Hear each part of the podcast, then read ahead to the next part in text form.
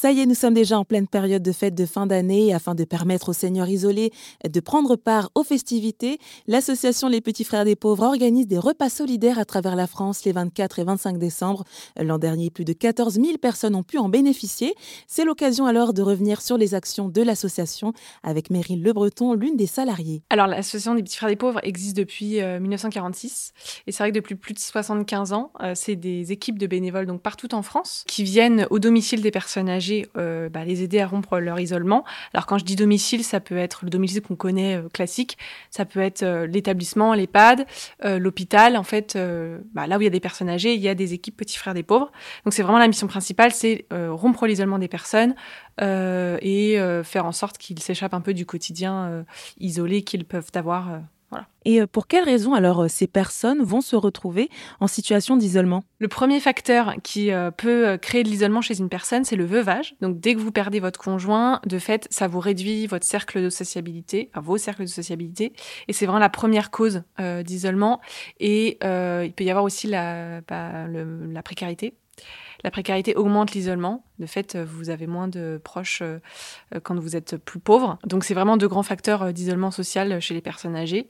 Donc, de fait, les personnes qu'on accompagne, euh, souvent sont des femmes de plus de 85 ans et en situation de précarité. De fait, parce que les femmes sont encore, vivent encore plus longtemps que les hommes. Et de fait, comme la précarité augmente euh, le risque d'isolement, c'est souvent des femmes euh, ouais, âgées, et, enfin très âgées et en situation de précarité, le, le public le plus accompagné par l'association.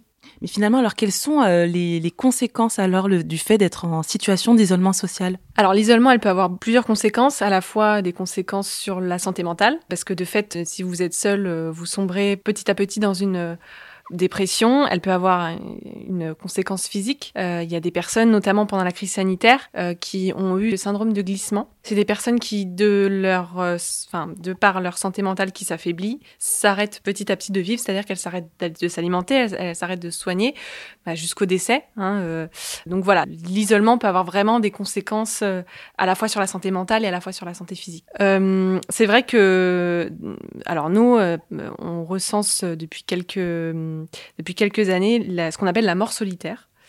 Alors, c'est des personnes, euh, quand on, donc, on le voit malheureusement que dans les faits divers des quotidiens euh, régionaux ou locaux, c'est des personnes qui euh, sont retrouvées mortes chez elles des semaines, des mois, voire des années après le décès. Et donc, c'est vraiment un des, une des grosses conséquences de l'isolement social, l'isolement extrême. Quand on parlait de 530 000 personnes âgées en situation de mort sociale, c'est une des conséquences de, de cet isolement, c'est d'être bah, finalement de mourir seul et qu'on s'aperçoive que la personne euh, n'avait personne, euh, enfin, est, morte sans, enfin, complètement seule.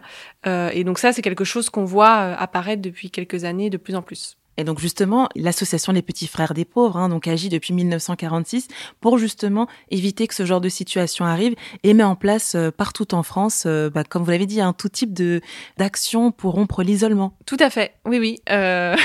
et du coup, alors quels sont les, qu'est-ce qu'on, si on pouvait finalement bah, résumer pour terminer euh, bah alors la, la philosophie un peu de, de, de, de cette association nationale?